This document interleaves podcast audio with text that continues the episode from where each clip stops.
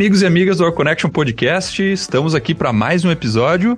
Mas antes, temos um recado importante para você, nosso ouvinte. É isso aí. Eu tenho uma pergunta para você, Carlos, que está sempre no campo, rodando do campo para a cidade. O que uma picape precisa ter para atender às tuas necessidades? Tia Ramon, sem dúvida para mim, performance e capacidade.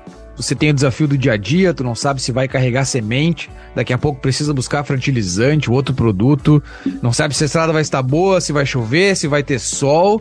É, para mim, performance e capacidade é chave. Então eu vou te dar uma dica: a nova geração da Ford Ranger, que conta com um motor 3.0 V6, o motor mais forte da categoria, transmissão automática de 10 velocidades, tração nas quatro rodas com seis modos de condução é o que você precisa. Bate, esse, eu vi falar que esse negócio aí de, de modo de condução, tu, não importa se você vai puxar equipamento, se vai se andar na lama, terra, areia, chuva, ou se apenas vai ir é, andar com aquela tranquilidade, domingo de manhã, com uma tesito na mão, economizar combustível. Se é tudo isso que tem na Ford Ranger, tchê, é o canal. Além disso, fiquei sabendo que a Ford Ranger tem a maior capacidade de imersão da categoria, com 800 milímetros de profundidade. Tem picape melhor que essa para quem vive e respira o campo? Eu não tenho dúvida que a Ford Ranger é a picape para quem vive e respira o campo. Se você ficou interessado e quer saber mais sobre esse novo lançamento, é só acessar ford.com.br ou ir até uma concessionária e agendar um test drive para conhecer o que até então parecia impossível. Nova geração Ford Ranger, que vem impossível e bora de podcast. Agro Connection. Olá, seja muito bem-vindo, bem-vinda a mais um episódio do Agro Connection Podcast, o podcast que te conecta com o mundo agro. Aqui quem fala é o Alexandre, direto do estado de Nebraska com a voz meio embargada aí, né? Como diz o amigo, abusei do corpo aí no 4 de julho.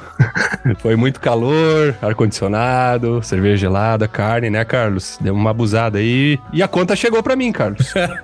Olha, tio, pra mim ainda não chegou. Mas vou te falar que eu ando meio cansadote aí. 10 horas de viagem, viagem bacana, né? Saí de, de Manhattan, no Kansas, fui até St. Louis visitando lavoura, entrei no Iowa visitando mais lavoura, fiz um balão em Iowa, saí de volta no Missouri e depois desci até o Tennessee, passando pelo Arkansas. Coisa interessante de se ver, bastante algodão, bastante arroz irrigado, em meio a soja e milho. A gente precisa trazer alguém aí daquela região para conversar conosco sobre essa diversidade aí do, do sul do Missouri, Arkansas e também no Tennessee. Estamos aí para mais um episódio do Agro Connection. O que é interessante que foi, colo foi colocado no vídeo da semana passada do Agro Connection, né? Todas essas fotos aí, convido todos vocês aí lá no nosso YouTube. E tu, Rafael Ramon, como é que tá aí por Porto Alegre? É, tô chateado aqui, porque para mim nem feriado teve, né? e tô aí trabalhando. Então, Maravilha. vamos lá. Mas eu tô, tô, tô entusiasmado aí para ver o que, que vai vir desse episódio que parece que vai ser bem legal. Vamos lá. É isso aí, todos estamos. E, né, hoje então, como o Rafael falou aí, esse entusiasmo ele não é à toa, né? A gente vai falar sobre um assunto bastante importante, né, e que muitas vezes ele é negligenciado pelos agrônomos. E por que não os outros profissionais, né? Vamos dizer assim, um, um profissional em geral. Uh, me refiro aqui então à carreira, o tema carreira né, mais especificamente no agro, que a gente vai discutir aqui. E uh, dentro dessa temática, né, planejamento de carreira, como ser protagonista da sua própria carreira profissional. E para isso a gente trouxe um especialista aqui no nosso bate-papo, um fera no assunto, que o próprio currículo, né, que vocês vão ver, ele vai conversar conosco, já vai entregar o porquê, que ele é um especialista nesse tema. Ter saúde, então, Robson Mastier, seja muito bem-vindo ao War Connection Podcast. Não, bacana. Obrigado, Alexandre. Obrigado, Carlos. Obrigado, Rafael. Obrigado pela oportunidade de estar aqui com vocês hoje. É isso aí, saudações feitas. Já puxa o mapa, ou melhor dizendo, o currículo, papel e caneta, e fique ligado que já já estamos de volta com o War Connection Podcast. Fique agora com o Agro Connection Podcast. Informação, ciência e tecnologia. Aqui o conhecimento não tem fronteiras. Muito bem, estamos de volta e de pronto, então, já gostaria de pedir para que você, né, Robson, nos conte um pouco da tua história, né, da onde tu veio, como veio parar. Já vou dar o um spoiler aqui nos Estados Unidos, tá? Um brasileiro nos Estados Unidos. É, nos conta aí como que foi essa história. Esse é um momento que a gente gosta te chamar carinhosamente aqui no Our Connection. Senta que lá vem a história.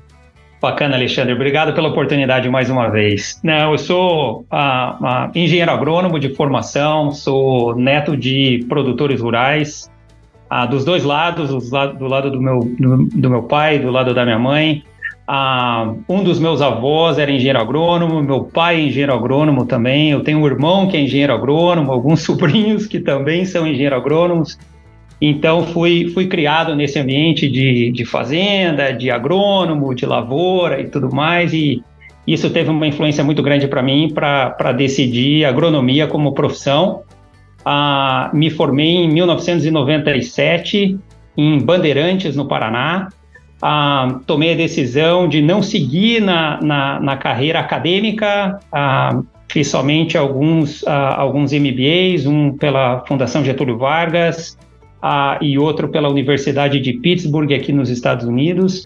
Mas logo depois que eu me formei, eu comecei a trabalhar como, como vendedor de sementes de milho, na época trabalhando para Cargill Sementes, ah, no oeste de Santa Catarina, sediado em Chapecó. E passei durante sete anos trabalhando como vendedor de sementes, o que para mim foi algo, foi um privilégio, foi o que eu costumo dizer a, a, a, fundação da minha carreira. Foi onde eu tive a oportunidade de, mesmo tendo sido criado num ambiente agrícola, foi como RTV, como vendedor de semente de milho, que eu tive a oportunidade de realmente me conectar com o agricultor, entender do sistema de distribuição, ter uma noção de gerenciamento de território, a ter uma noção boa do que é ter uma a responsabilidade sobre meta de vendas, a geração de dados, condução de ensaios, né, análise de dados, todo esse tipo de coisa. Então foram sete anos que para mim foram super valiosos, que, que serviram realmente como a fundação da minha carreira. Robson, na, na, quando na tua época de Cargill, você chegou a cruzar com o professor Romulo Lolato? Que ele trabalhou muitos anos na Cargill e, e Rio Grande do Sul. Ele é paranaense também, daqui a pouco tem uma, um link aí. É, não sei, Carlos, não me recordo do nome. Talvez sim. Ah, já tem um bom tempo, né? Isso foi, isso foi há mais ou menos ah, 26 anos, né? Então, talvez, talvez sim, mas eu, eu não me recordo do nome, Carlos. Não, interessante, não, é porque é, são, né, são dois brasileiros, paranaenses, engenheiros agrônomos que trabalharam na Cargill com sementes que vieram para os Estados Unidos. Um para Bayer, né, para Monsanto, e o outro é professor aqui na Kansas State, é o especialista em trigo da universidade. Fiquei curioso por conhecer, cara. Você vai ter que fazer a conexão aí com ele. Vou fazer sim, pode deixar. Bacana, bacana. Mas aí, depois de sete anos trabalhando como RTV, e eu, e mesmo durante o tempo que eu trabalhava como RTV, eu tinha, eu tinha muito interesse em, em ter a oportunidade um dia de liderar pessoas, né? Acho que como muita gente tem, eu também tinha. É, eu procurava observar muito os gestores, os gerentes que eu tinha, a forma deles de liderar pessoas e tal, e tentava praticar um pouco disso quando, mesmo quando era RTV, tinha alguns assistentes técnicos de vendas que reportavam para mim e eu tentava ajudá-los no que eu podia como gestor deles, né? Mesmo não sendo oficialmente um gestor, eu tentava fazer isso. E até que em determinado momento, depois desses sete anos, eu tive a oportunidade de liderar pessoas pela primeira vez. Fui ser gerente de vendas no, no, ainda no sul do país, a, na região central do Rio Grande do Sul. Passei dois anos gerenciando pessoas, gerenciando esse time de vendas pela Monsanto. E depois desse tempo, fui convidado pela primeira vez para ir a, assumir uma posição um pouco mais estratégica. Eu fui convidado para me mudar para São Paulo e para trabalhar como gerente de produto para milho e sorgo no sul do país, com responsabilidade no sul do país, pelos três estados do sul do país. Naquela época, verão ainda era uma safra extremamente importante, então uma região muito importante para Monsanto.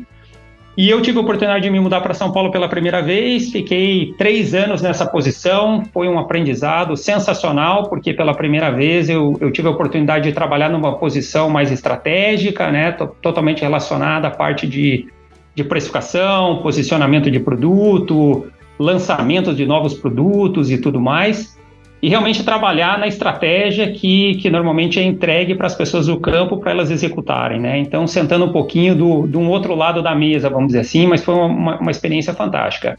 E depois desses três anos, eu fui convidado para voltar voltar para o campo e gerenciar um time de TD, a gente chamava uh, desenvolvimento tecnológico na época.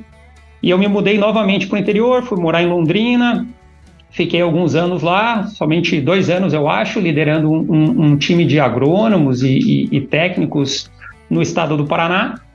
E depois fui convidado de novo para voltar para São Paulo para liderar todo o time de agrônomos da Monsanto no Brasil. Fiquei alguns anos nessa posição e mais tarde, dois anos mais tarde, eu recebi um convite para liderar o time de vendas da Monsanto do Brasil. E aí foi uma experiência única, né? Foi uma, uma, uma responsabilidade enorme, principalmente do ponto de vista de tamanho de time, né? A, a, um time muito grande e, e, uma responsabilidade muito grande também por estar em vendas. Só para a gente ter uma ideia do tamanho do time, tu, dessa transição, qual era o tamanho do time anterior e desse que tu assumiu como gerente nacional, vamos dizer assim, de vendas? É, quando eu estava tava liderando o time de agrônomos, eu imagino que naquela época a gente deveria ter um time ao todo, a, entre o que a gente chamava de, de agrônomos e TDs, era um time de aproximadamente 60 pessoas. Ah, em todo o território nacional, né? E, e, e, o time de vendas da Monsanto, naquela, naquela época, em 2013, a gente estava falando de mais de 300 pessoas, se fosse incluir os agentes de vendas que a gente tinha em uma das marcas, era algo em torno de, de 400 pessoas. Então, uma transição de carreira pesada, né? É, com muita responsabilidade, com muita pressão de todas as áreas, da área financeira, da área de RH, de todas, de, da área de marketing, de, de gerenciamento de produto e tudo mais. Ah, mas uma transição muito pesada, mas que, que eu pude contar com muito apoio de muita gente, com, a, com toda a estrutura da companhia e tudo mais. E eu tive a oportunidade de ficar durante três anos nessa função. Um ciclo de três anos, para mim, é o que, que, que, deveria ser um ciclo mínimo, né? Vamos dizer assim, para gente, a gente conseguir entregar resultado. E foi foram três anos sensacionais para mim, do ponto de vista de desenvolvimento, do ponto de vista de, de crescimento profissional e, e, de resultado e tudo mais, foi, foi muito bom. E eu tinha um desejo muito grande de durante muitos anos tinha um sonho, né? Eu costumo dizer que eu, que eu tinha o sonho de um dia ter uma experiência internacional. E após três anos liderando o time de vendas no Brasil, eu tive a oportunidade de participar de um processo seletivo para uma função aqui nos Estados Unidos, ah, na época era uma, ah, eu, era uma função para dividir a responsabilidade de gerenciamento, de liderança do time de agrônomos para a América do Norte. Então tinha uma função baseada aqui em St. Louis, no Missouri, e tinha uma outra função ah, baseada no Canadá. E eu acabei participando desse processo seletivo, fui selecionado, me mudei para cá com a minha família em 2016 ah, fiquei acho que três anos responsável por esse, por esse time na, na, metade dos Estados Unidos e depois de três anos eu acabei assumindo o time todo para todo o país. Ah, um time grande de 140 pessoas e tive a oportunidade de trabalhar nesse time, obviamente para todos aqueles que já tiveram, como, como vocês aqui, a, a que a gente está conversando, já tiveram oportunidade de ter essa experiência internacional, tem um aprendizado enorme envolvido, né? Não só do ponto de vista profissional, mas pessoal também. E, e, aproximadamente há um ano atrás eu acabei assumindo uma outra função dentro do mesmo time. Hoje, ou, nos últimos uh, dez meses, eu tenho liderado o time que a gente chama de transferência de conhecimento. Então, a gente é responsável aqui por gerar todo o material técnico que vai para os nossos times internos e também para os times externos. E a gente é responsável por todo o processo de treinamento e capacitação dos times de, de marketing development, de desenvolvimento de mercado, e também os times de, de vendas para todo os Estados Unidos e Canadá. Bacana. E interessante, né, nessa, nessa tua progressão que saiu né, da agronomia né? Formou e foi direto para o campo, né? Não seguiu na área da academia. Eu estava aqui me perguntando onde é que onde é que estava o teu tempo, né, para se dedicar, por exemplo, para idioma, sabendo que você tinha um sonho de morar fora. E esse é um dos grandes desafios da maioria dos profissionais da nossa área. A gente sabe que numa multinacional, dependendo do nível, é exigido, né, um nível de, de, de idioma avançado, de inglês avançado, principalmente, né? Mas, poxa, chegar, sair do Brasil, sair pela primeira vez né, a trabalho e para os Estados Unidos liderando um grupo de 150 pessoas. Comunicação é chave. Como é que foi para você essa, é, essa virada? Não, esse é um bom ponto, Rafael. E, e, e como você falou muito bem, é, esse é um grande desafio, né? A gente não fala inglês ah, ah, normalmente no Brasil, né? Você tem, a gente tem limitações, né? É, principalmente no campo, por isso que me surpreende. Principalmente no campo. E eu não tive, eu posso dizer que eu não tive, talvez até tenha tido oportunidades, mas talvez eu não soube explorar muito bem de, de estudar inglês quando eu era novo e tudo mais, né? Eu não tive nem perto da oportunidade que os meus filhos estão ah, tendo hoje, ou, ou têm hoje, né? É, eu fui aprender inglês ah, tarde na minha carreira. Chegou uma hora depois de formado, eu falava um pouco, eu tinha feito, estudado um pouco e tal, mas depois de formado eu comecei a entender, opa, talvez tenha uma oportunidade para mim, para crescer, para assumir novas posições e tudo mais, e obviamente que inglês vai ser fundamental. E eu segui a receita que a maioria segue eu comecei a estudar, né? Muitas vezes eu me lembro morando, morando em São Paulo, tendo uma vida muito corrida, viajando demais, passando a semana inteira viajando e acordando no sábado, seis e meia da manhã, pegando o carro e indo para uma aula de inglês para estudar três horas de inglês num sábado de manhã, depois de uma semana longe da família, trabalhando, se dedicando, né, ao trabalho e tudo mais, porque enxergava que lá na frente ia, isso ia ser necessário né?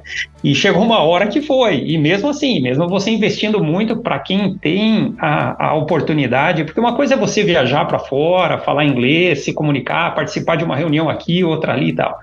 Outra coisa é você trabalhar aqui tendo que falar inglês, tendo que se comunicar com o teu time, tendo que se comunicar com agricultores, tendo que se comunicar com distribuição, tendo que discutir projetos, assuntos importantes e tudo mais. É difícil. Então, minha, minha, minha recomendação não tem outra. Tem que investir. Não tem, não tem é, muito milagre nesse processo, né? Você vai tirar aquilo que você investir. Então, essa é a minha recomendação. E hoje, obviamente, tem muito mais recurso e tal do que talvez na, na época que eu estava tava correndo atrás do meu inglês, hoje a gente tem muito mais recursos, é muito mais fácil viajar, a comunicação é mais fácil, tem outras formas de aprender, mas, mas tem que se dedicar, não tem, não tem segredo.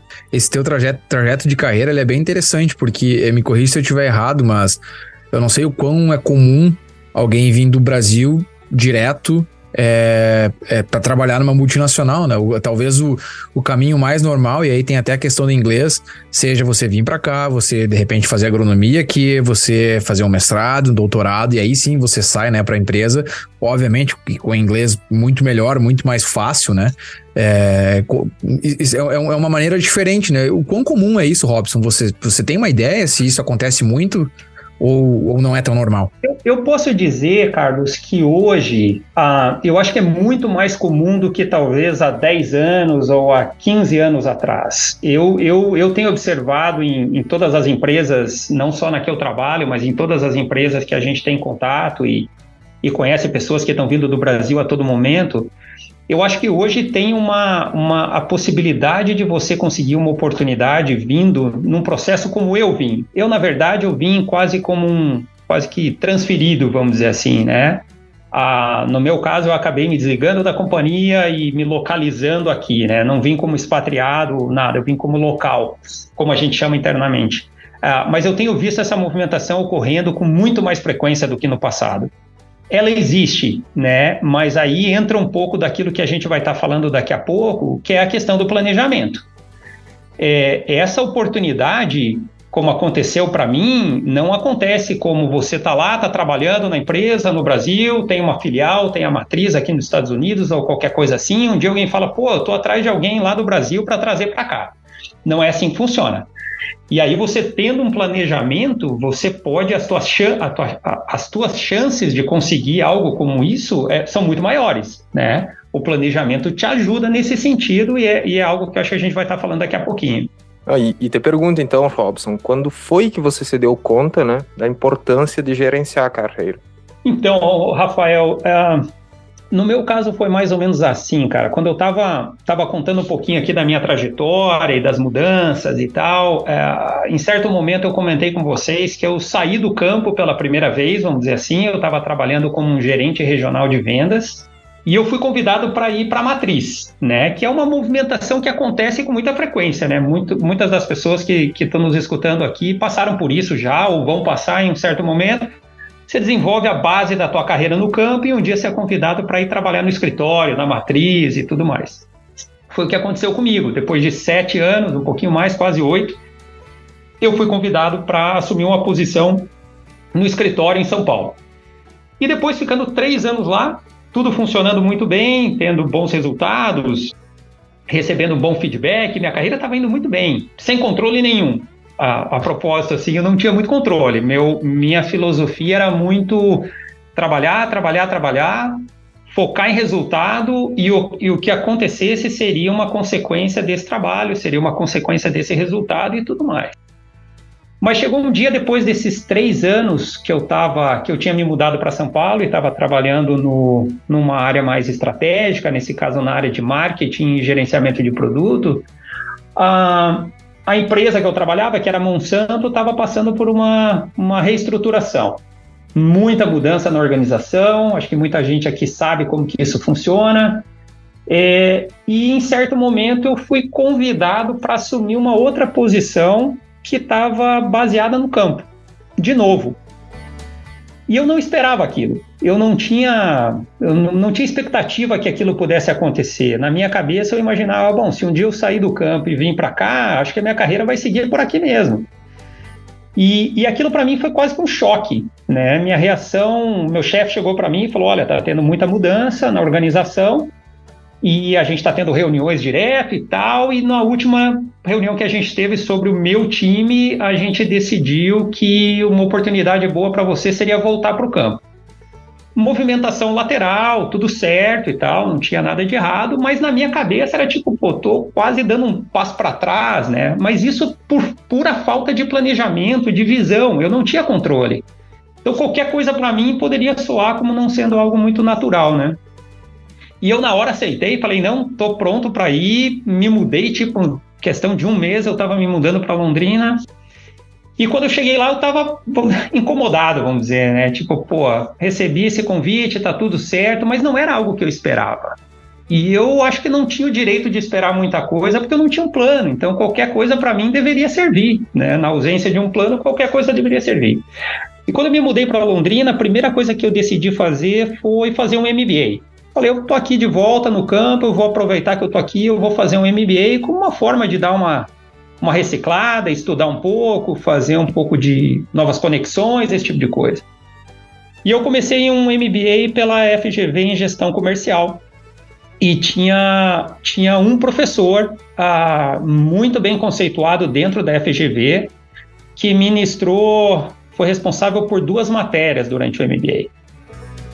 E eu acabei me envolvendo num projeto que esse professor estava liderando e tal, e um dia ele me chamou para conversar. Falou: "Olha, eu quero ter uma conversa contigo, eu tenho observado você e tudo mais tal, e eu queria entender um pouquinho mais. O que é que você pensa da tua carreira? O que é que você pensa do teu futuro? Me conta um pouco da tua história e tudo mais."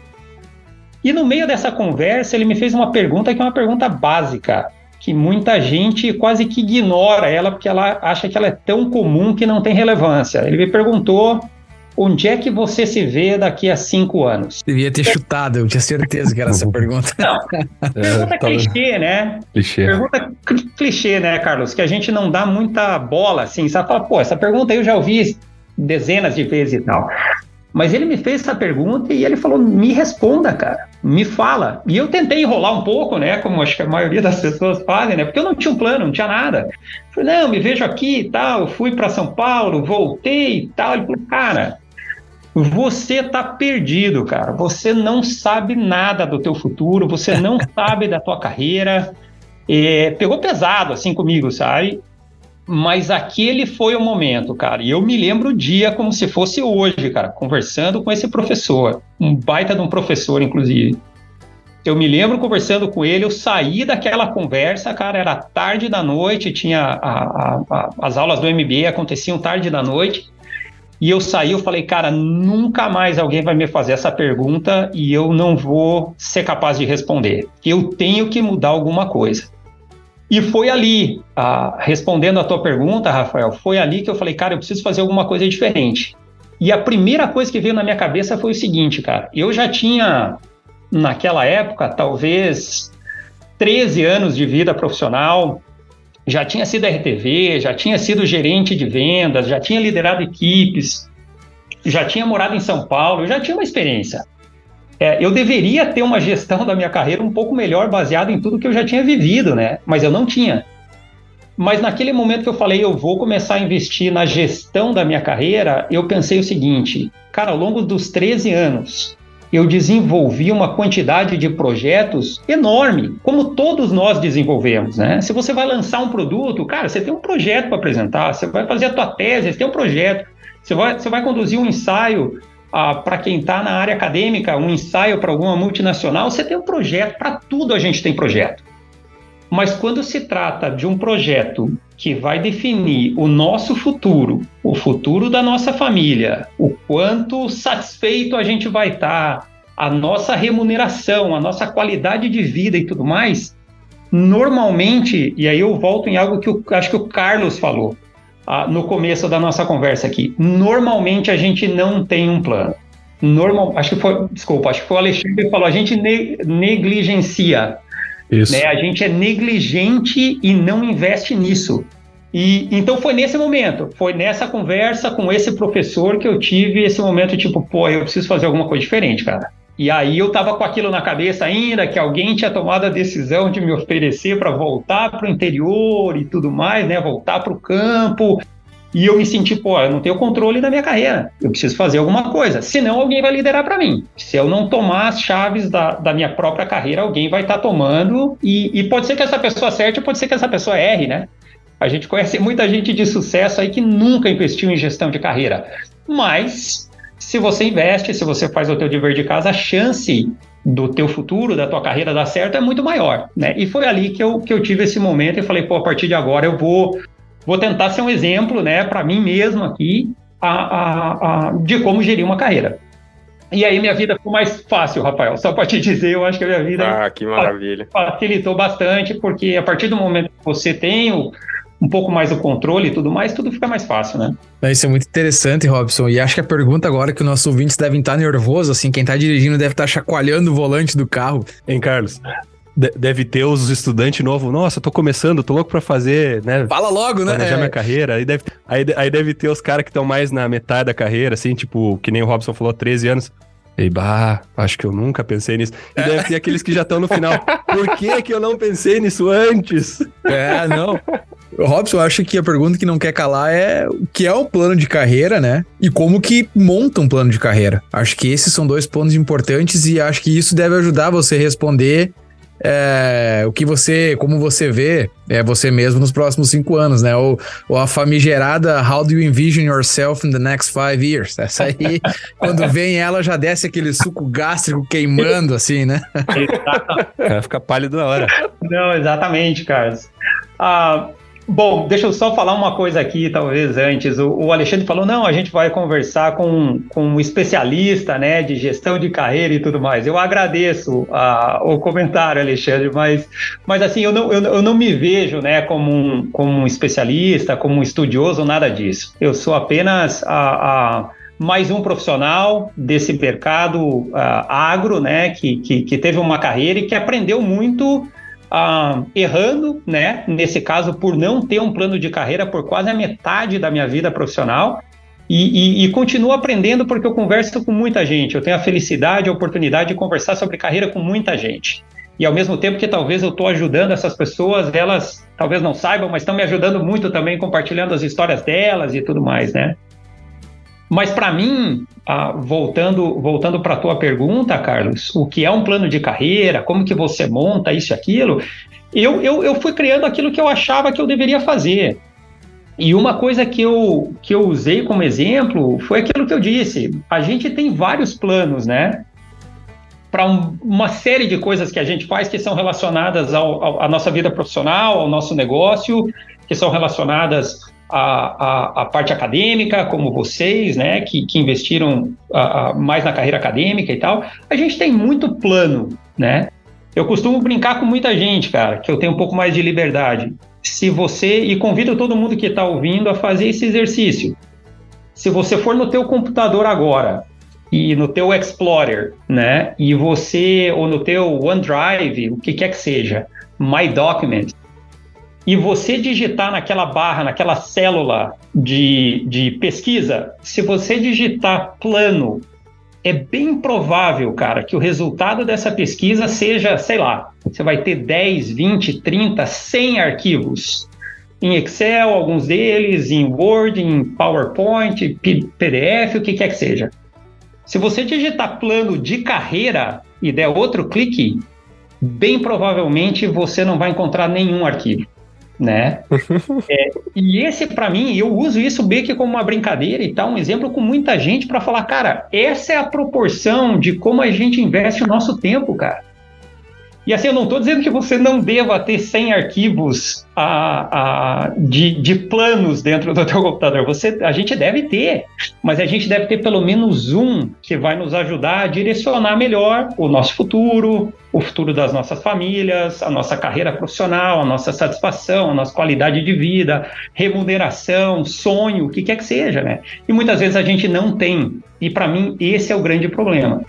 E no meu conceito, o plano de carreira, o que eu criei para mim, eu compartilho com muita gente, é, é, contém os fundamentos de qualquer plano. Né? Eu acho que qualquer plano começa com uma linha do tempo.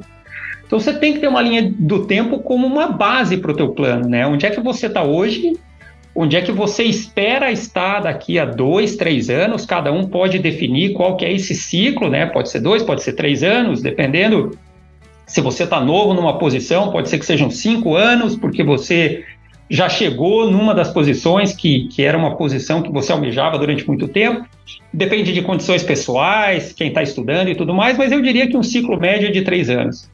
Mas criar essa linha do tempo é a base desse plano. E aí tentar entender, ok, quais são os passos que eu quero dar pelos próximos 5, 10, 20 anos. Depende em que ponto cada um está. E aí começar a tentar entender quais são as, as áreas, o que, que eu gostaria de fazer. Comecei a ficar ansioso aqui. É, quais são as áreas da organização que você tem interesse? De repente você quer, você está numa área mais técnica e tem interesse em migrar para uma área mais comercial. Ok, esse é um bom ponto de partida, coloca lá, área comercial é um gol que eu tenho de carreira para os próximos três anos. Aí você pode estar numa situação e falar assim, cara, mas eu não conheço muito bem a área comercial. Ok, então é hora de você começar, e, e não tem nada de errado em você começar a anotar as perguntas que você não tem resposta ainda. Pô, deixa eu explorar então quais são as opções dentro da área comercial. E aí você começa a fazer reuniões de one-on-one, -on -one, tentar entender, conectar. Você pode ter uma pessoa a, a, te ajudando como mentor e tentar te ajudar a direcionar qual é o próximo passo. Você pode marcar reuniões para tentar entender quais são as oportunidades dentro da área comercial, ou da área de supply chain, ou qualquer área que seja. É, é, e você pode manter esse plano como algo vivo, né? Algo que você vai criar vai ser uma vez que você vai criar esse plano, e cada vez que você tiver uma conversa com alguém, que você tiver uma nova ideia, que você capturar uma sugestão de alguém, você pode voltar para esse plano e fazer um update, né? Atualizar esse plano rapidamente e manter ele em uso. Então, assim, o, o template que eu falo que eu uso para o meu plano de carreira é algo extremamente simples. É um slide uh, de PowerPoint, onde eu tenho esse timeline, eu tenho quais são as áreas de interesse, uh, quais são as posições que eu gostaria de assumir, e você vai refinando isso ao longo do tempo. E eu tenho um pouco do que, que eu ganharia se eu tivesse a oportunidade de assumir cada uma dessas funções né? Então eu tento manter ali dentro desse slide, cara, um geral do que eu penso que, que, que é suficiente para eu ter uma conversa de qualidade a respeito de carreira com qualquer pessoa. Aquilo que você falou, Carlos, do quando alguém te faz a pergunta dos cinco anos que o suco gástrico desce e não sei o quê, hoje, para mim, se alguém me chama aqui, tipo, agora eu tô no escritório aqui, eu encontro com alguém da liderança que me fala assim, pô, Robson, eu gostaria de conversar com você sobre carreira, porque eu tenho uma vaga, sei lá. Uhum eu falo assim, cara, tô pronto para conversar agora. Tipo, tô tranquilo, porque um dia eu fiz isso, mantenho atualizado e eu me sinto tranquilo, sossegado. Tá aqui, ó. Qualquer hora eu tô pronto para conversar. Eu acho que vale muito a pena. Robson, Acho que depois dessa explicação a palavra especialista cai bem, hein? Não é por nada. Ai, né? Pô, tá louco. A gente pode falar uma autoridade, né? Tem autoridade para falar no assunto. Uh, mas eu queria te perguntar se tu coloca também habilidades que tu precisa desenvolver para chegar nas posições que tu almeja. Tu coloca isso ali no plano e tem mais ou menos uma ideia de como chegar, né, treinar essas habilidades para conquistar o teu objetivo? Não, sem dúvida, Alex, é um bom ponto. Isso, isso faz parte do, desse, desse modelo é, é super pessoal, assim, né? O modelo que eu uso é um que funciona para mim, né? Mas eu já, já vi planos em, em, em diferentes formatos, mas esse é um dos pontos, Alex. Uma das coisas que, que eu venho usando pelos últimos ah, 10 ou 12 anos, desde que eu comecei a, a, a, a investir nisso, cara, é justamente tentar entender onde eu estou hoje e aonde eu quero chegar. Pode ser num ciclo de 3, pode ser num ciclo de 10, de 5 anos, pode ser num ciclo de 10 anos. Mas entendendo onde eu estou hoje e onde eu quero chegar, me dá uma visibilidade maior daquilo que eu tenho que fazer nesse período de tempo. E eu acho que um exemplo bacana, assim, que eu posso compartilhar com vocês, que é, que é super real, assim, e eu falo isso para todo mundo, né? E, e, eu volto numa das perguntas que, que, que, eu acredito que foi o Rafael que fez, dessa transição internacional. Mas quando eu, quando eu tomei essa decisão, que eu estava lá morando em Londrina e tudo mais, com a cabeça meio tentando entender o que tinha acontecido na minha carreira, na minha carreira e eu falei, pô, deixa eu, deixa eu assumir a liderança, e eu montei esse plano pela primeira vez, eu falei, ah, meio que na minha cabeça, né? Eu falei, olha, eu vou transformar aquilo que eu sempre tive como um sonho de um dia sair do Brasil e ter uma oportunidade de uma experiência internacional e trabalhar em outro país, eu vou transformar esse sonho num plano. Se isso vai mudar alguma coisa, eu não sei, mas eu vou fazer o meu dever de casa e vou fazer minha lição e, e, e vou, vou, vou tentar transformar de sonho para plano. E foi a hora que eu montei esse plano. Levei lá, sei lá, dois dias, volte meio voltava, atualizava, mexia e tal, e montei esse plano.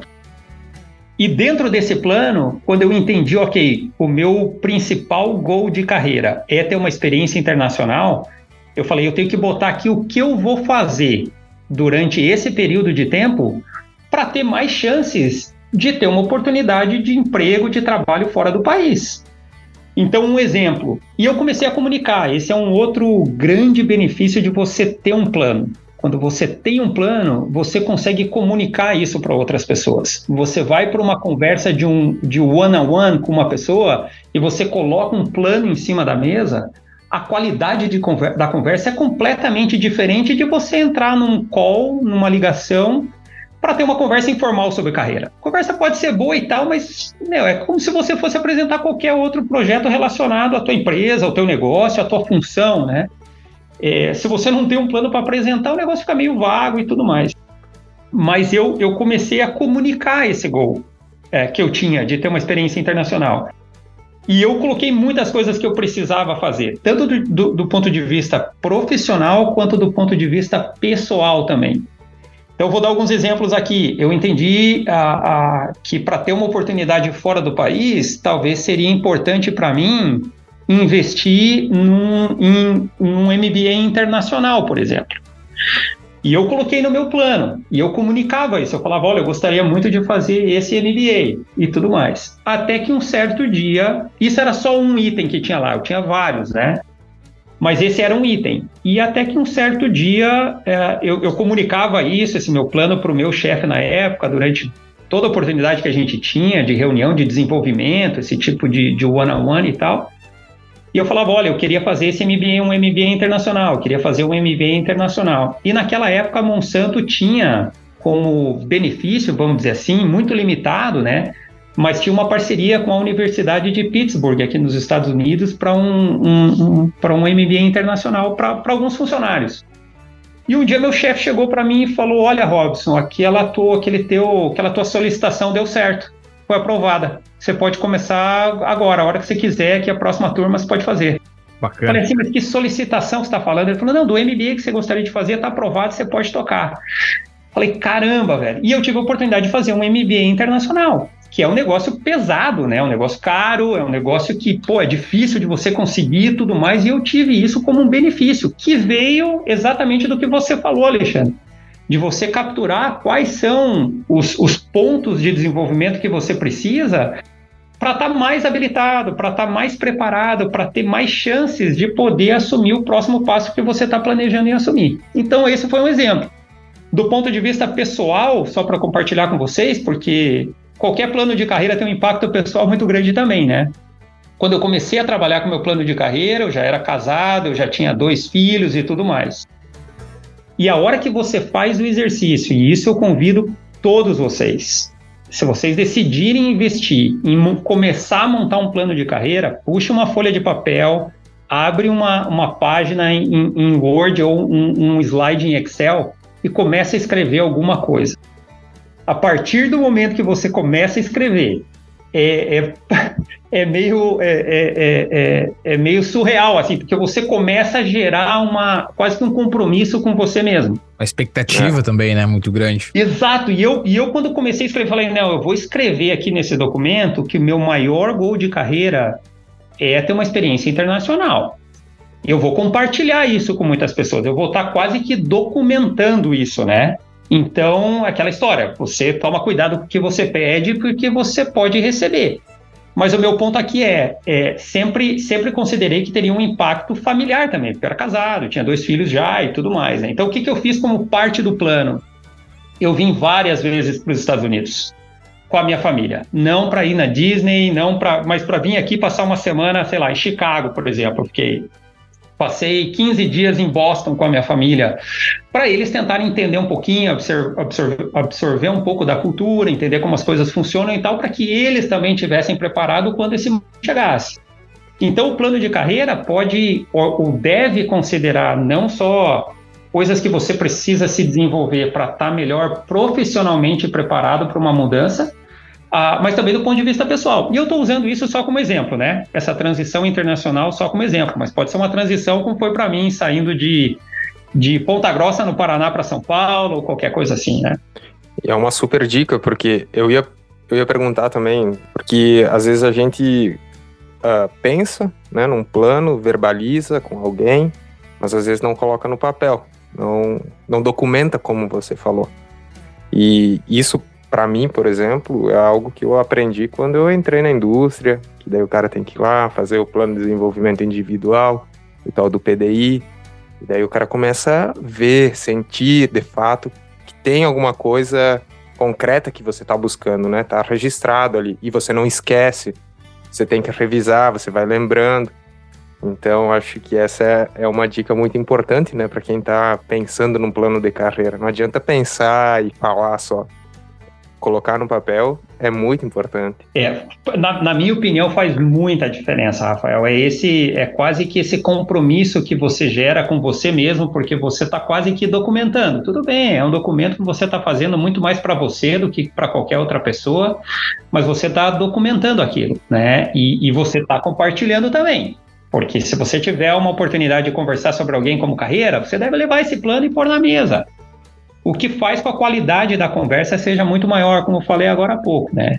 Então, é, é, é um bom ponto. E eu, e eu tenho uma coisa que eu escuto muito, sabe? Quando muitas vezes eu tenho pessoas que, que chegam até mim para conversar sobre carreira, né? E, e, as pessoas chegam e eu, eu, eu vou contar aqui um exemplo de algo que acontece com muita frequência que eu acho que é bacana compartilhar é, principalmente quando eu estava no Brasil liderando o time de vendas, é, eu tinha muita, com muita frequência, tinham pessoas que, que chegavam até mim para apresentar alguns projetos, né, pela natureza da função, né, chegavam para mim para apresentar alguns projetos, que aqueles projetos iam ter impacto no time de vendas. Então eu tinha que estar tá sabendo daquele projeto e tudo mais, porque aquilo ia ser cascateado para o time de vendas, ia ter impacto e tudo mais, eu tinha que saber, tinha que dar opinião e tudo mais. Normal, parte do processo. Então era muito comum as pessoas chegarem para mim e falar: Robson, eu preciso de 30 minutos para te apresentar um projeto que vai ter impacto no teu time, no time de vendas. Falei, não, beleza, vamos marcar a hora que quiser, papá, marcava aí. Aí chegava a pessoa no, sei lá, de finanças, por exemplo, para apresentar um projeto. E chegava com uma apresentação muito bacana, muito bem feita, com muita informação, com muito dado e planilha e um PowerPoint bem caprichado e tudo mais. E na época a gente usava muito projetor na sala, né? Chegava e já falava: "Não, me empresta o cabo aqui que eu vou eu vou conectar para projetar o que eu tenho para te apresentar e tudo mais". E beleza. Apresentava, projeto bacana, conversa boa e tal. Na hora de ir embora, a pessoa falava: Olha, Robson, pô, foi boa a conversa, posso te pedir um favor? Falou, lógico, cara, será que daria para a gente marcar um, outros 30 minutos para a gente falar de carreira, cara? Gostaria de trocar uma ideia, carreira. Você passou tempo no campo, foi RTV, hoje você está aqui e tal. Eu falei, cara, a hora que você quiser, cara. Achou horário no meu calendário, estou à disposição, pode marcar meia hora, volta aqui. Aí passava, sei lá, duas semanas, um mês, essa mesma pessoa voltava, né? E isso se repetiu várias vezes comigo. É um exemplo, assim, real, assim, eu ter o nome de todo mundo que eu me lembro cara voltava, o mesmo cara que estava super preparado para apresentar aquele projeto, sentava na mesa e falava, pô, Robson, obrigado pelo tempo, te agradeço e tudo mais, sei que você está corrido e não sei o quê. E eu falava, não, cara, prazer é todo meu, a gente está aqui para falar de carreira, né? Falar teu plano de carreira, certo? O cara falou, não, é isso mesmo, cara, gostaria de conversar sobre isso e tal.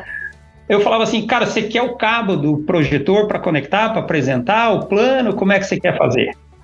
E, isso com aqueles que eu tinha mais liberdade, lógico, né? Não fazia com todo mundo. Mas era uma forma de, de dar uma provocada e falar: cara, peraí, você veio aqui há um mês atrás para apresentar um plano de negócio, que é importante, obviamente, né? Mas que é algo do dia a dia, algo corriqueiro. E agora, e, e você veio super bem preparado. E agora você vem aqui para apresentar e você olha para mim e fala, e eu perguntava, né? Onde é que está o plano? E os caras falavam, não, na verdade o meu plano está na minha cabeça. Notícia ruim é, cara, se você fala que o teu plano está na tua cabeça, você tem provavelmente uma ideia do que você quer fazer, sabe? Mas não é um plano, cara. Ninguém vai apresentar um plano de negócios, por exemplo, e chega numa reunião e fala, não, eu tenho um plano, claro, tá aqui, tá na minha cabeça. Não, não funciona. Não é desse jeito, né? Então eu fazia essa brincadeira no começo e dava cinco minutos, o cara falava, porra, cara, acho que eu queimei aqui a, a, talvez a oportunidade, talvez eu tenha que voltar, fazer o dever de casa e vir aqui mais preparado. Falava, não, vamos usar essa meia hora e vamos tentar construir alguma coisa junto já, dar pelo menos o pontapé inicial e tudo mais. Mas esse para mim é um exemplo clássico da forma como a gente gerencia a nossa própria carreira. A gente dá muito mais atenção para 100 planos de negócio, o que quer que seja, que estão lá bem salvos, organizados dentro do, do, do, do nosso computador. E quando a gente fala em ter um plano, que é o plano que vai definir o nosso futuro, a gente não tem uma folha de papel para botar em cima da mesa. Ou um slide para apresentar numa, numa, numa reunião via Zoom, via Microsoft Teams, o que quer que seja, né? Então, assim, aprendizado... E eu era esse cara, né? Eu, é... eu durante, durante talvez 10, 12, 13 anos aí, eu fui exatamente esse cara. É, tanto que um dia aconteceu o que aconteceu comigo que eu falei para vocês. Chegou meu chefe e falou: Olha, a gente está te convidando para voltar para o campo para assumir uma função que eu não tinha nunca nem imaginado que eu poderia que eu poderia assumir um dia. Porque eu tinha zero. Minha filosofia era: deixa eu trabalhar, entregar resultado e, e o, o que vier vai ser, vai ser consequência desse meu trabalho. Então eu tinha isso muito convicto na minha cabeça, até que um dia eu falei: opa, tem alguma coisa errada aqui que dá para resolver um investimento não muito grande. Você só precisa se dedicar um pouco e não ser negligente, como, como o Alexandre comentou no início da conversa. Robson, eu vou, eu vou adicionar dois níveis de complexidade no que tu já falou. O primeiro deles é: tô saindo da agronomia, não sei se eu quero ir fazer mestrado ou se eu quero ir para a indústria. Como que eu trabalho com isso montando um plano de carreira? Ou, né, tô terminando o PhD e não sei se quero ir para academia ou para indústria. E o segundo nível que você pode complementar depois é, é obviamente, tem o caso, eu não sei se é o teu, enfim, é, você tem a, a, né, esposa, esposo, parceiro. Você já monta esse plano junto, você compartilha depois. Como que é? Eu sei que é o caso do Alexandre, que a esposa trabalha de pesquisadora numa multinacional. É o caso do Rafael, que a esposa dele é professora na Federal do Rio Grande do Sul. Minha esposa é doutoranda também. Então, o nosso caso é dual career, né? A gente tem esse caso de duas pessoas precisando ter um plano de carreira, um potencial extremo. Como que você trabalha com esses dois níveis de complexidade que eu, que eu adicionei na conversa? Tá joia, Carlos. Eu vou começar pelo, pelo segundo. Eu acho que, que, que depende muito, obviamente, da situação, do momento atual de, de cada um, né? É, mas o, talvez o aprendizado que eu traga aqui é a importância de você trazer a tua família para a conversa o mais cedo possível. Independente, se é, uma, se é uma transição internacional, mais ainda, né? Porque é um, é um mundo quase que desconhecido, né? Eu, eu, no meu caso, por exemplo, eu achava que eu conhecia bem a cultura americana, que eu já tinha vindo para cá várias vezes, já tinha. Eu tive uma chefe, quando eu estava no Brasil, eu tive uma, uma chefe americana durante tipo, acho que dois anos. É, então eu achava que eu estava eu tava sólido, assim, do ponto de vista de, sabe, eu estava meio tranquilo, meio. Já tinha não. ido na Disney, já tinha conhecido a Estátua da Liberdade, achou que estava. Exato, tava... eu tava tipo assim, não, eu tenho, tenho. Esse não é um risco, o risco é, o, o risco é baixo. Era, era mais ou menos assim que eu via. E, e, depois que você muda, cara, você pode encontrar, depois de um mês, você pode ter um filho com depressão dentro da tua casa, cara. E, e, e uma coisa que eu via muito, eu vi muito do, do, do, de vários americanos aqui, a expressão de. Ainda mais quando você vem como local, né? Eu deixei para trás 20 anos de carreira profissional no Brasil. Eu estava liderando um time grande de vendas numa empresa excelente de se trabalhar, Monsanto na época e tudo mais, carreira construída, um histórico muito bacana, assim. E, e eu deixei tudo para trás para correr o risco, atrás do plano, do desejo, do, do, do, do sonho de carreira que eu tinha. É, e fiz meu dever de casa, né? Eu acho que eu fiz, mas mesmo assim, quando você muda, você está sujeito a coisas que você desconhece completamente. Então, envolver a esposa, o marido, os filhos, a, até no meu caso, uma coisa que eu compartilho sempre é o seguinte: quando eu tomei essa decisão, que eu montei o meu plano de carreira, que eu parei para escrever o plano, né, e gerar aquele documento que eu comentei aqui algumas vezes, eu, por exemplo, lembrei dos meus irmãos, eu lembrei, lembrei dos meus pais que estavam uh, perto de completar 70 anos, tipo assim, pô, eu vou para lá, se eu não volto, como é que fica? Né? Quanto tempo, quantas vezes por ano eu vou ter oportunidade de, de, de estar com eles e todo esse tipo de coisa. Então, minha, minha grande recomendação aqui é o seguinte: é, envolva a tua família, quem quer que seja a tua família, se é esposa, se é marido, se é filho, se é, se é pai, mãe, irmão, o que quer que seja, envolva no projeto, envolva no plano. Escute eles, traga a opinião deles para dentro, cara, para que seja algo que. Eu acho que com isso você consegue é, é, mitigar um pouco dos riscos que você tem em qualquer não estou falando somente, de novo, de transição internacional. Qualquer transição de carreira pode apresentar um certo tipo de risco, né? E voltando um pouco, Carlos, para a tua primeira pergunta, se eu me lembro bem, para aquele profissional que está naquela decisão de. Indeciso, de, né? Indeciso. vai para academia, indústria, como é que monta um plano se você não sabe o que quer? Vamos colocar assim. E eu, eu acho o seguinte: a primeira coisa que você, que você vai é, realizar, que, é, que você vai é, é, se tocar, vamos dizer assim, quando você começar a construir um plano, é que você tem muito mais pergunta do que resposta. E para mim, esse é o principal motivo que as pessoas tentam negligenciar o plano, porque a hora que você começa a montar, fazer esse exercício, começa a vir perguntas para você mesmo que te deixam desconfortável. Tipo assim, pô, você, é, é, tipo quando o teu chefe fala, cara, você tem que construir o IDP, o, o, o, plano de desenvolvimento individual que o Rafael comentou. Porra, cara, tem gente que olha aquilo como um, uma tarefa horrível, né? Cara, eu tenho que preencher isso aqui, deixa eu preencher correndo, mandar para o meu chefe volto daqui um ano para visitar de novo. Né? Porque aquilo faz você ter que pensar em decisões que você tem que tomar e às vezes as decisões não são fáceis, né? Então, o que eu recomendo nesse caso é o seguinte: você parar para construir esse plano, que vai te ajudar a decidir se você vai para a área acadêmica, se você vai fazer um MBA, se você vai começar a trabalhar como vendedor, o que quer que seja. É, primeiro, o plano vai te ajudar. E, e, e, liste as perguntas que aparecerem na tua mente, porque elas vão, vão ser muitas, vão aparecer e vão ser muitas. E aí, para responder essas perguntas, o que eu sugiro é o seguinte, cara: procura ajuda. Se você não tem a resposta, vai atrás. Uma coisa que eu aprendi ao longo dos anos e foi com uma, com uma chefe que eu, que eu tive, ela me falou uma coisa uma vez quando a gente estava se preparando para uma discussão num painel de carreiras aqui, aqui nos Estados Unidos. Logo que eu cheguei aqui, ela falou: Robson, as pessoas têm prazer em ajudar. As pessoas normalmente gostam de ajudar os outros mas é preciso que, as, que, que, outras pessoas cheguem e peçam ajuda. E isso às vezes não acontece. Se você está negligenciando a tua própria carreira, não fique esperando que alguém vá aparecer do nada e vai falar: olha, eu tô aqui, eu acho que você precisa de ajuda na tua carreira.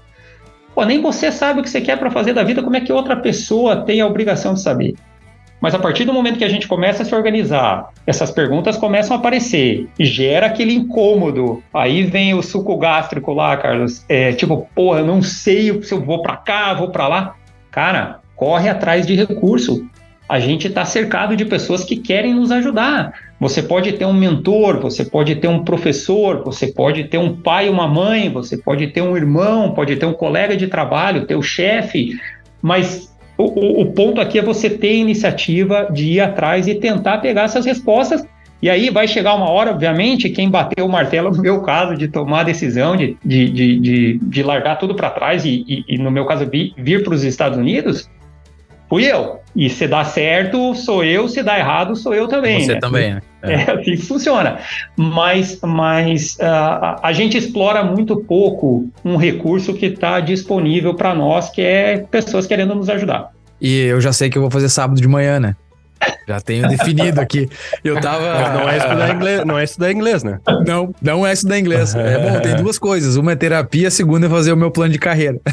É isso aí, é isso aí. Ah, e, Robson, eu tava olhando aqui, você provocou, né? No, eu tô olhando aqui meu Explorer. Eu tenho 85, 85 itens com um plano. Eu tenho plano de setor, eu tenho plano 2009, eu tenho escola agrícola planos, plano de ensino, plano de trabalho não tenho plano de carreira, mas eu tenho um plano aqui que é importantíssimo para cientista do solo. Vamos ver se o Alexandre e o Rafael pegam essa aí. Não? Apareceu muito para mim aqui. Planos... Quando eu botei plano, apareceu plano solo. Plano solos, exatamente. É, esse eu tenho aqui. Tá bem tranquilo. Mas é interessante mesmo, e, e, é por isso que eu já sei realmente o que eu vou fazer no sábado de manhã junto com a minha esposa. Só pra, só pra agregar aí, Carlos, o meu aparece Dental Plan. Plano de dental aqui do, do. Eu coloquei em português, né? Se eu colocasse aqui em inglês também e somasse, daria muito mais do que 85 itens, né? Então eu me enquadro aí nessa lista que o Robson falou. É, eu tenho, eu tenho 36 arquivos aqui, são três pastas, né? As pastas têm os planos de estudos do mestrado, plano de estudos do doutorado. Mas tem um arquivo que é bem interessante também agora. O plano de parto da Valentina. Oh, ah, esse aí, opa. Parabéns, Rafael. É legal. Ah, legal. legal. E, é importante. E, e Robson, então para a gente finalizar com as perguntas aqui, né? É, como não poderia ser diferente, é, nos dá aí umas dicas, né, para quem está começando aí a, a, a, preparar esse plano de carreira, já avisando também né, o mercado das multinacionais, o que, que, o, o, que, que o mercado está querendo do profissional hoje em dia, né? Essas dicas para se preparar e montar o plano. E alguma contraindicação também, quais, o, que, que, o que, que não se deve fazer no plano de carreira, né? E aí aqui uma pergunta que, que eu pensei no sentido de talvez não ser tão ambicioso com algumas posições, datas, prazos, né? Queria que tu nos, nos, contasse algumas dicas aí. Não, bacana, Alexandre. Essa, essa, essa é uma pergunta boa é, contraindicações, um, e eu acho que isso é um pouco quase que cultural brasileiro, sabe? Eu, eu compartilhei com vocês que durante muitos anos é, eu sonhava com a possibilidade de, de um dia morar aqui nos Estados Unidos. Eu, eu, eu, visitei os Estados Unidos pela primeira vez, eu devia ter o quê? Uns, uns 30 anos de idade. Só para vocês terem uma ideia, assim, o quão distante é, essa realidade estava da, da, minha realidade, né? Fui criado no, no interior, como eu falei, família de, de, de produtores rurais, fazendeiros, é, agrônomos e tudo mais. Então era algo que eu tinha como sonho. Então a minha ambição, ambição no bom sentido, tá? Estou usando a palavra no, no, absolutamente no bom sentido, mas a minha ambição era meio que baixa, porque eu olhava isso como algo muito distante quase impossível de acontecer, sabe? Para mim a realidade, tipo, pô, acho que o Rafael falou da questão do inglês e tudo mais, eu só via barreira. Aí para mim era confortável falar, ah, eu tenho sonho um dia de ir. Pô, vim a primeira vez aqui para os Estados Unidos, falei, nossa, imagina um dia e tal, aquela história, né? Acho que vocês, vocês que tiveram oportunidade de, de morar fora, os que moram fora, sabem exatamente o que eu estou falando. Então eu acho que eu era muito pouco ambicioso nesse sentido. E o que eu, o que eu digo aqui como, como não fazer é não repetir esse mesmo erro que eu tive. Se eu talvez fosse um pouco mais ambicioso antes, no começo da minha carreira, eu poderia ter tido essa oportunidade eu, eu, digo que eu tive a oportunidade de mudar para cá depois de velho, né? Fiquei 20 anos é, tra trabalhando no Brasil para ter essa oportunidade. Eu poderia ter vindo muito antes, mas eu enxergava como um sonho. E foi a questão do plano que me ajudou a fazer essa transição de, de, de, de, de sonho para projeto vamos dizer assim, e daí as coisas caminharam super rápidas e fui muito mais efetivo e tudo mais. Então, eu acho que isso é um pouco cultural do brasileiro, né? a gente é um pouco, talvez um pouco tímido uh, nesse sentido e tal. O que eu digo é o seguinte: seja ambicioso. Você pode correr. Esse, o plano de carreira que a gente desenvolve, em primeiro lugar, é para nós mesmos. É para a gente, é para nossa família e tudo mais. Você tem condições de voltar a qualquer momento, a qualquer hora, e, e fazer ajustes. Então, se for para errar, erre sendo um pouco ambicioso. Eu já ouvi de muita gente falando o seguinte: porra, mas se eu coloco no plano de carreira que eu quero assumir essa posição aqui, uma posição alta, vamos dizer, dois uh, passos acima que a pessoa está hoje em dia. E daí a pessoa fala para mim: pô, se eu apresento isso para alguém da liderança, os caras vão achar o que de mim? Vão pensar o que de mim? Que eu sou muito ganancioso, que eu quero assumir uma posição que talvez não condiz com a minha realidade.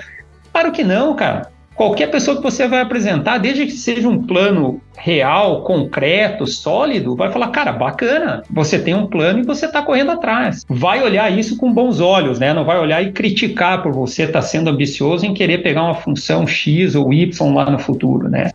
Então essa, essa seria uma, uma, uma sugestão, Alex, um, que eu daria para quem estiver construindo seu plano de carreira. Não seja não seja tão modesto assim. Coloca lá o que você realmente deseja fazer, cara, e corre atrás. O plano vai te ajudar. Maravilha, maravilha. Eu vou encerrar talvez essa parte do, da, das perguntas com uma frase que me marcou. Tu acabou de falar, Robson. Plano de carreira, transformar o sonho em projeto.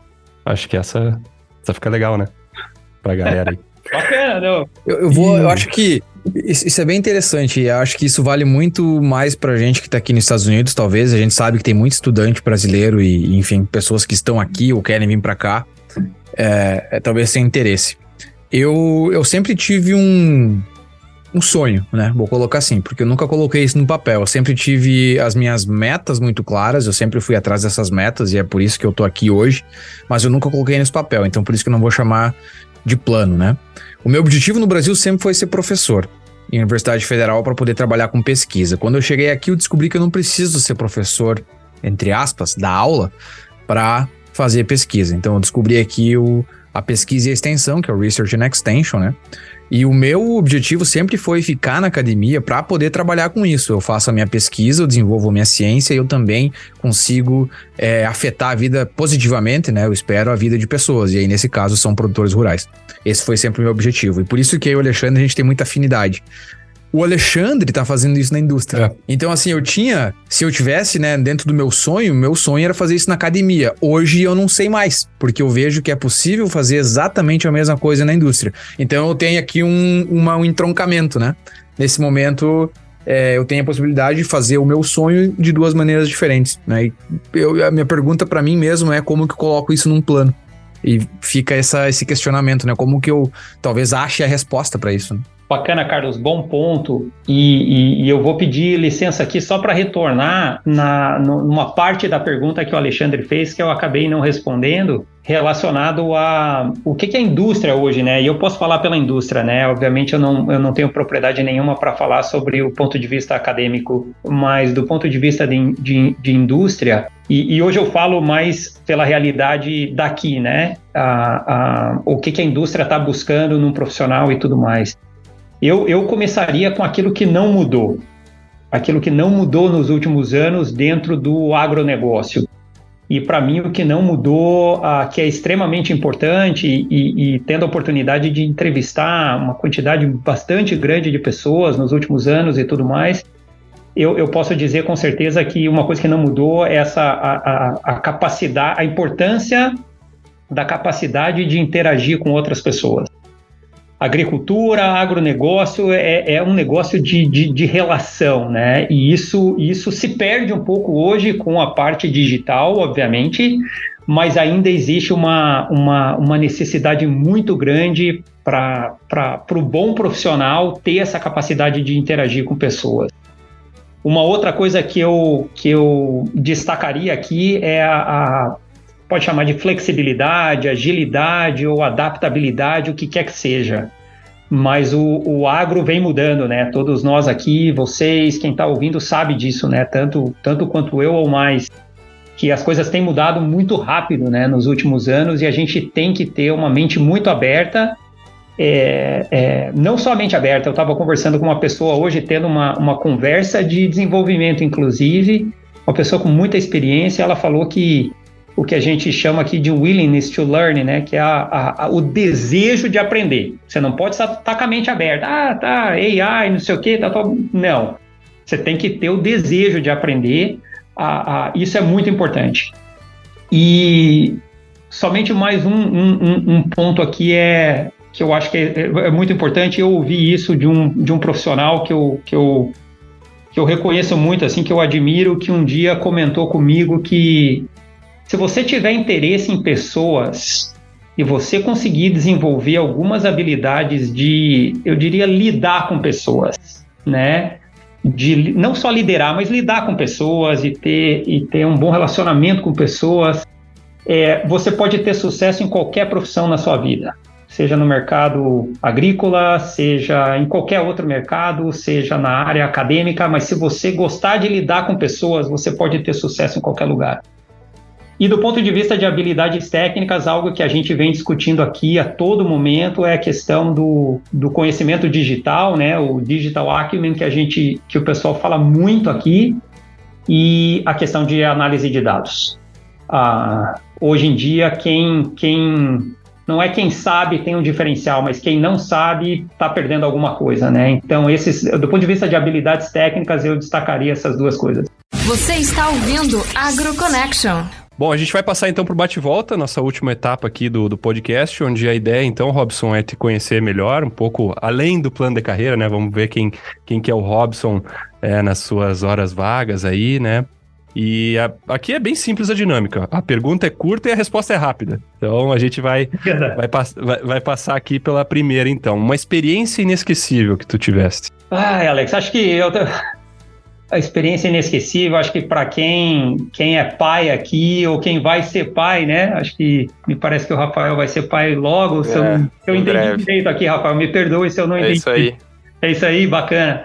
É, é, eu, eu tenho dois filhos, né? Tenho um de 26 anos já e tenho um de, de 19. E, e eu tive filho muito cedo, era muito novo. E, e foram duas experiências inesquecíveis que eu tive. Foi, obviamente, o, nascimento dos meus dois filhos. É difícil comparar com alguma outra, alguma outra experiência. Então, eu, eu falaria essa, esse exemplo, uh, Alex. Ótimo. Sonho profissional. Ah, Isso, eu quero ver se está no plano de carreira. É, não, eu, eu, eu, eu, cumpri, eu cumpri pelo menos dois grandes sonhos profissionais que eu tinha. Um era, era liderar um, um time grande e tentar contribuir com esse time, com as pessoas desse time e tudo mais. Eu, eu tive algumas oportunidades disso e o outro era, era a experiência internacional que eu comentei com vocês algumas vezes aqui.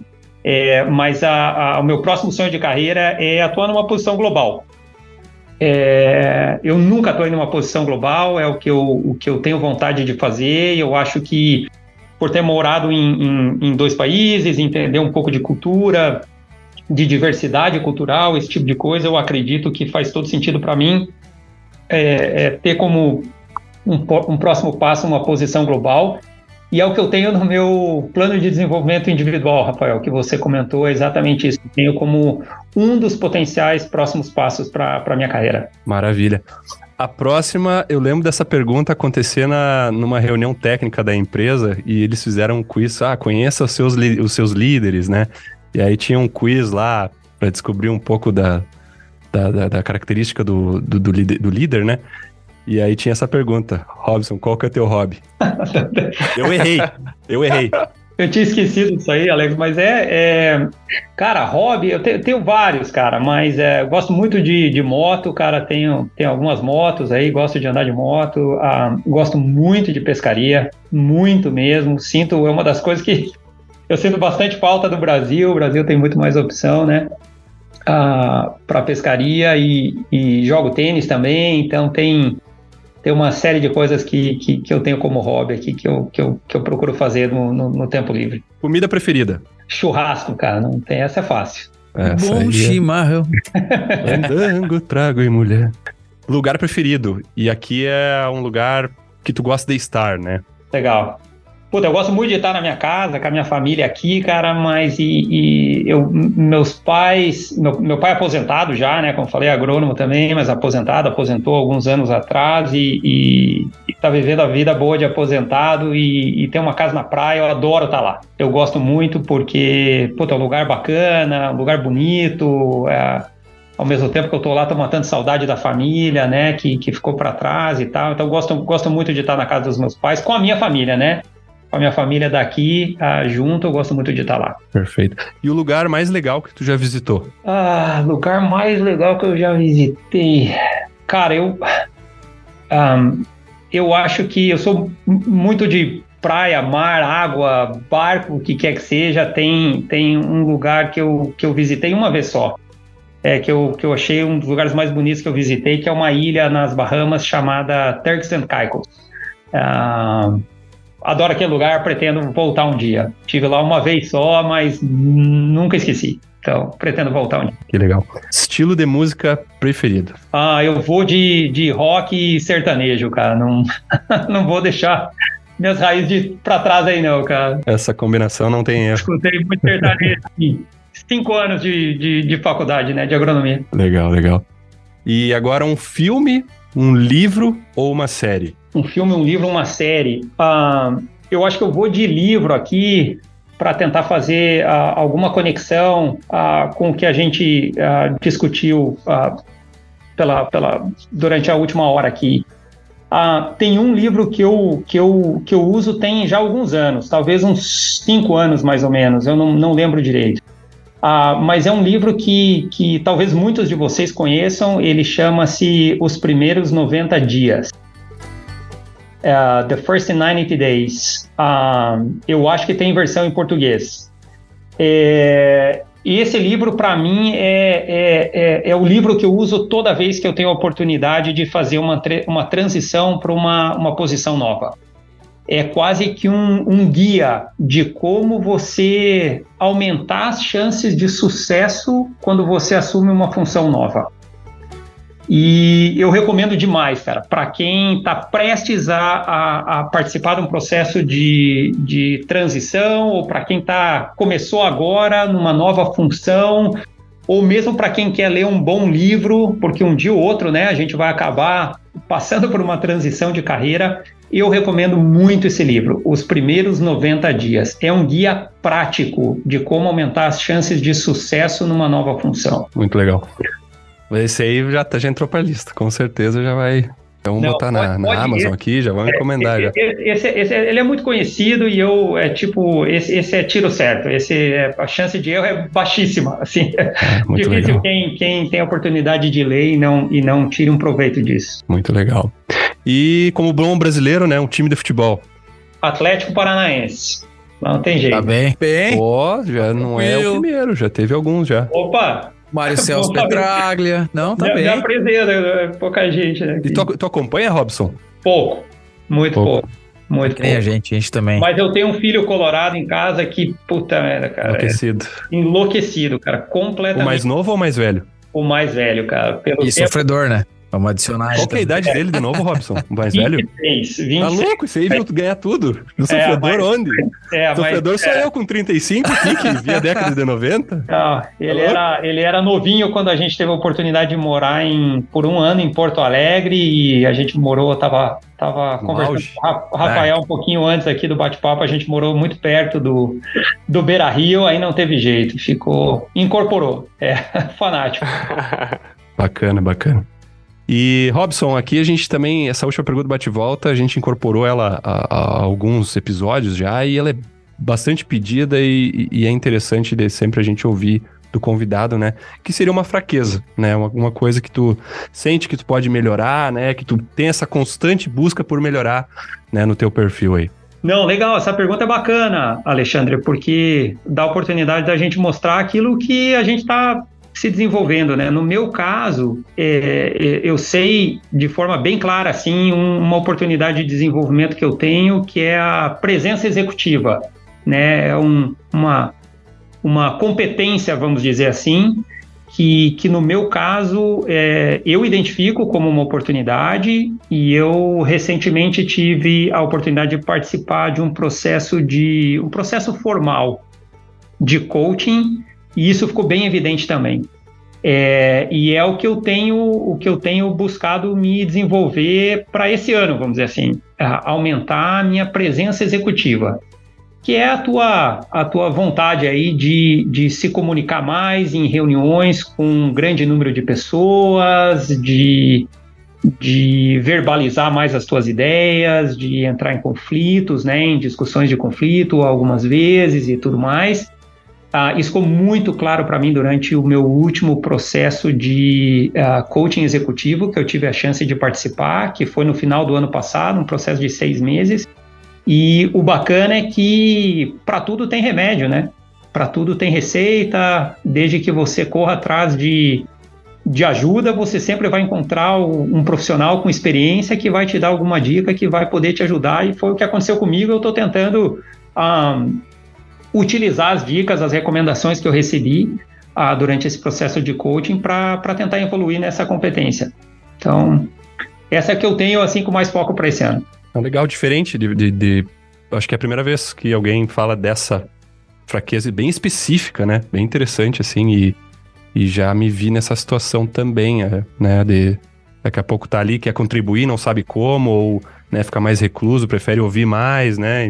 Acho, tá. acho bem, interessante, bem interessante essa, essa fraqueza aí, que pode, às vezes pode ser fraqueza, mas em outros momentos até é melhor, às vezes a gente não não abrir a boca em, em certas situações, né? Mas eu, eu entendo. E, e, e, legal saber que tem ferramentas para desenvolver esse lado, né? Coaching executivo. É, eu sei que a, a, resposta deveria ser curta aqui, Alexandre, e, e turma, mais, mais é, coaching executivo eu, eu vejo ah, totalmente relacionada com desenvolvimento de carreira, né? E, e, eu vejo o coaching executivo como uma ferramenta muito pouco usada por profissionais. Muita gente não sabe a, a definição ao certo do, do que é um processo de coaching executivo. E essa é uma ferramenta, é um processo que está disponível no mercado. Hoje você consegue, existem centenas de consultorias ah, oferecendo coaching executivo. E quando a gente vê, porra, coaching executivo, a primeira vez que eu ouvia há 15 anos atrás, eu achava que era algo para alta liderança, que somente pouquíssimas pessoas teriam acesso e tudo mais, e não é esse o caso. Coaching executivo é uma ferramenta poderosa para ajudar a gente num processo de diagnóstico, para entender as nossas fortalezas, aquilo que a gente faz bem, uma ferramenta poderosa para entender os gaps de desenvolvimento que a gente tem também.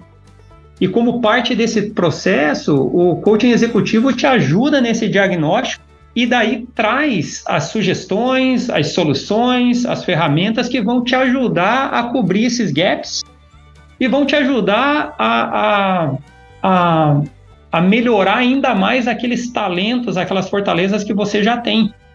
Então, se alguém tiver interesse, pesquisa no Google, vai achar programas de coaching de, de seis meses que, sei lá, pode encontrar de qualquer preço, de 100, 200 reais, 500 reais a sessão. Lógico, o céu é o limite, né, nesse caso, mas existem coisas que são totalmente viáveis, opções totalmente viáveis de coaching executivo que podem mudar a vida de, das pessoas. No meu caso, uh, os três processos de coaching que eu tive a oportunidade de participar nos últimos 15 anos ajudaram a mudar minha vida, do ponto de vista positivo. Então eu, eu recomendo, para quem nunca fez ou tem, tem uh, pesquisa um pouco, mas é, é, uma, é uma ferramenta que está disponível no mercado que pouquíssima gente acaba utilizando. Eu, eu digitei no Google aqui, né? Como curioso, a gente sempre fala que o AgroConnection Podcast para você escutar no computador, se der, para puxar mapa, para procurar coisa, e realmente tem muitas opções, diversos preços. É, de 90 dias, de, de seis semanas, de dois anos, tem diferentes formatos.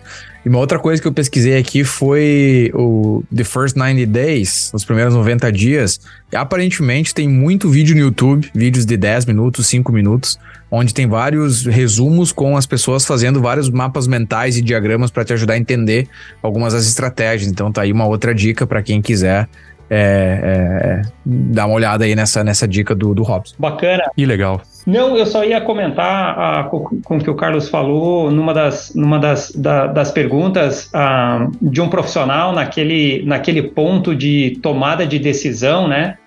Se segue na vida acadêmica, se migra para a indústria, se faz, se com, continua com o PhD, ou quando você está diante de algumas decisões pesadas de carreira que você tem que tomar, o coaching executivo é uma ferramenta para te ajudar nesses momentos também.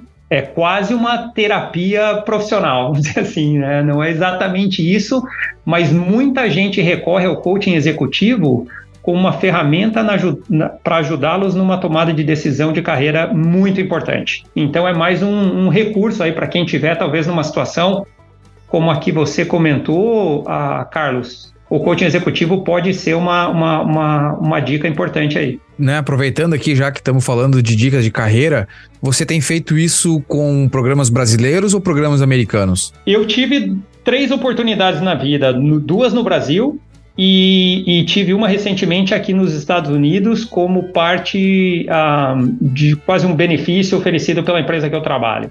Então foram. E, e, a outra que eu fiz no Brasil também foi, foi pela Monsanto, foi quando eu tive a oportunidade de.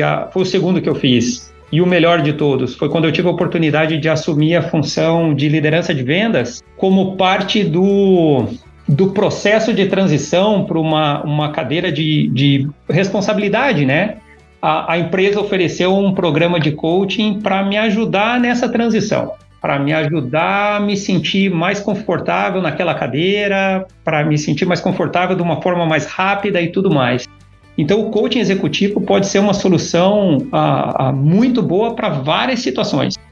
Uma que eu estava conversando ah, outro dia com o Alexandre é a gente vê muita gente ah, no Brasil, muitas empresas, revendas familiares que estão trabalhando em plano de sucessão ou mesmo grandes ah, fazendas, né, grandes grupos, ah, recorrendo ao coaching executivo como uma forma de preparar o, o plano de sucessão da liderança dessas empresas. Então, muita revenda, né, grande, familiar, tem recorrido a isso. Para o pessoal que está aqui no Brasil, parar de assistir a novela, que está discutindo sucessão de fazenda, e procurar um coach executivo. Exatamente, exatamente. Bom, muito bem. A gente, com essa excelente encerramento aí, a gente vai, vai fechando esse episódio. Tem uma pessoa que vai gostar muito de ouvir esse episódio e, e ela me pergunta direto sobre quando que vocês vão gravar sobre carreira, que é a, a Ana Moschetti, a nossa terapeuta aí. Ela, vou dedicar o um episódio para ela aí, ela vai, vai querer ouvir com certeza. Ela fala muito de carreira, né? Então, Robson, aí já aproveito para te agradecer, que foi sensacional esse bate-papo. Uh, fazia muito tempo que eu queria gravar aqui contigo, né? A gente já conversou né, várias vezes sobre, sobre esse, essa questão do plano de carreira, né? A gente compartilha né, aí do, uma mesma, do mesmo time, então poder ouvir mais detalhes por uma hora e meia sobre esse tema, né? Não só os 30 minutos que a gente geralmente tenta separar, né? Ali no espaço de trabalho, foi enriquecedor e eu tenho certeza que esse conteúdo aqui, como eu falei no meio ali do episódio, ele vale para quem está começando, para quem tá no meio e também, por que não, para quem tá mais pro final da carreira, porque eu acho que nunca é tarde pra gente fazer planos nessa vida, certo? Rafael, Carlos, vai com vocês aí. É, um daqueles dias de guardar na memória, né? É um daqueles dias que a gente vai. Agora são 7h40 da noite. Agradecer da noite, agradecer o Robson também por ter aceitado esse convite fora do horário dele, né? De horário de descanso. Hoje não deu para jogar tênis nem andar de moto, infelizmente. Imagina, cara. Prazer. Fazendo aqueles dias que a gente vai para casa recarregado, né? Acho que esse é o sentimento e eu tenho certeza que vai ser o sentimento de quem nos escutar. Então, Robson, te agradecer muito aí por ter é, gastado esse tempo aí com a gente. Sem dúvida. Eu também, grato aí por te conhecer, Robson. Estou aqui com várias abas né, no, no, no Google aqui que eu vou seguir pesquisando na sequência. Então foi um episódio super enriquecedor. É muito bom conversar contigo e você passa também essa informação de forma muito clara né, que é a prova do quanto Você é um especialista, assim, eu acho, né, Alexandre? Né, nessa área a gente aprendeu muito aqui contigo e agradecemos aí tua disponibilidade para estar tá aí conversando com a gente. Muito obrigado aí. Não, bacana. Obrigado vocês, pessoal, pela oportunidade. Me sinto privilegiado de poder poder estar tá conversando com vocês, com, com todo mundo que está ouvindo. Eu eu tive muitas pessoas que me ajudaram em todos esse todo esse tempo, né? Toda essa história que eu contei aqui. Uh, tem uma quantidade incontável de pessoas que, que eu tive o privilégio de ser ajudada, ser ajudado por eles, né? Então, cada vez que eu tenho a oportunidade de sentar com qualquer pessoa que fala, pô, gostaria de bater um papo sobre carreira, eu costumo tentar parar o que eu estou fazendo e dar atenção que for, porque uh, um dia várias, várias pessoas me ajudaram né, ao longo da minha carreira e para mim é uma forma de tentar retribuir um pouco isso. Então, quem estiver ouvindo, precisar de qualquer coisa que eu puder ajudar, vai ser sempre uma, um prazer estar aqui. Obrigado mesmo pela, pela oportunidade. Excelente, a gente que agradece mais uma vez, Robson, e para todos vocês que estão nos escutando, muito obrigado pela audiência, por ter escutado mais esse episódio do Dog Connection. Hoje, né, falando então sobre carreira, com o Robson Monastier, e para escutar mais episódios como esse, você pode nos encontrar nas principais plataformas de áudio, como Spotify, Apple Podcast, Google Podcast, entre outros. Você também pode nos escutar diretamente no nosso website, que está novinho em folha, bonitaço, que é o www.agroconnection.net. E também, obviamente, nos sigam nas redes sociais, né? A gente está sempre postando sobre os podcasts, sobre os vídeos lá do YouTube. Então, nos encontrem no Instagram, no Facebook, Twitter, LinkedIn também, sempre através do arroba. Além do podcast, como eu falei aqui, a gente tem um canal no YouTube onde a gente traz informações semanais sobre a safra americana de milho e soja aqui no, obviamente, americanos dos Estados Unidos, bem como também curiosidades de como é a agricultura por aqui.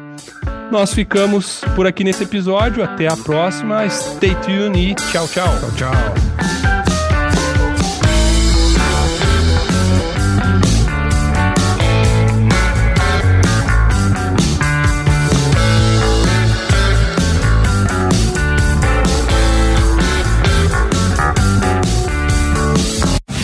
Está ouvindo AgroConnection.